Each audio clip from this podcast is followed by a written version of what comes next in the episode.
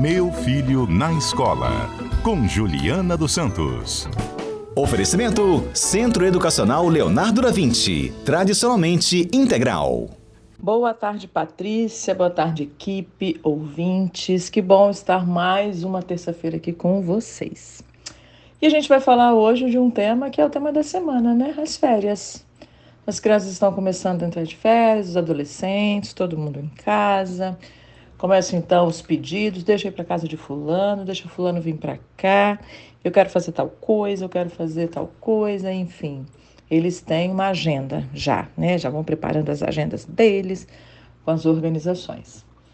Tem um tempo do cansaço, tem uns que não querem fazer nada.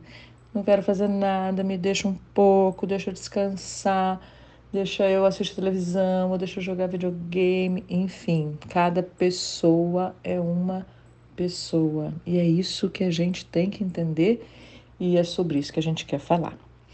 Bem, já que cada um tem o seu jeito de começar as férias e de fazer suas programações, a gente, como adulto, né, nós somos os adultos dessas relações todas, é, nós, como família, precisamos proporcionar mais do que qualquer agenda afeto.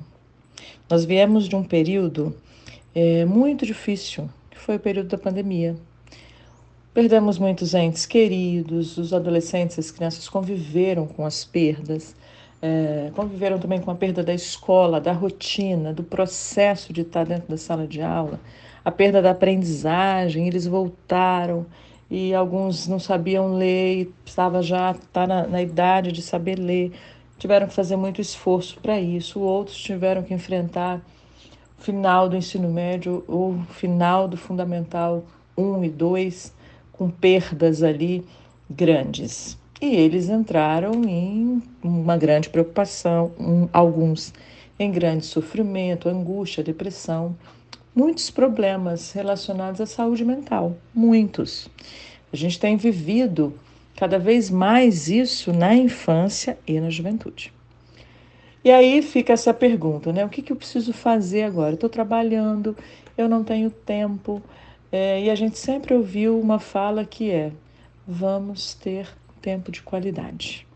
Então, mais do que nunca, tempo de qualidade, tempo do afeto, do carinho, do cuidado, do respeito, deles sentirem que eles são amados, porque o que, que acontece na nossa rotina, né?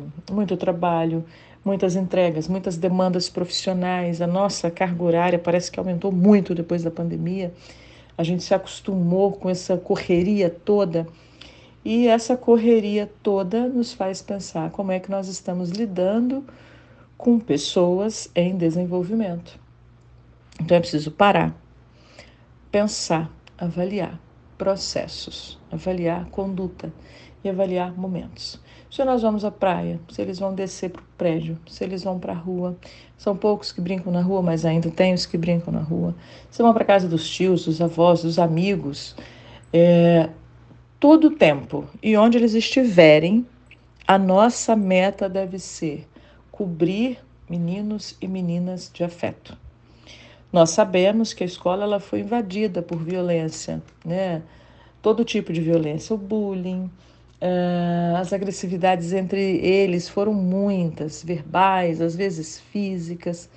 Tivemos a catástrofe aí em Aracruz, então foram muitas coisas ali no ambiente educacional, no ambiente de desenvolvimento, no ambiente que é de aprendizagem, e eles, infelizmente, tiveram que aprender ou a se defender, ou a dialogar, ou a negociar. Eles estão aprendendo, mas muitas vezes isso também causa feridas. Então, é um momento que a escola se ausenta por 40 dias, 45 dias, e que as famílias estão inteiramente de novo com essas crianças. Pensar nas atividades, pensar nas leituras que eles têm que fazer porque tem que ler mesmo, a gente precisa incentivar cada vez mais a leitura, é, mediar as atividades, reduzir tela, isso tudo que a gente tem falado.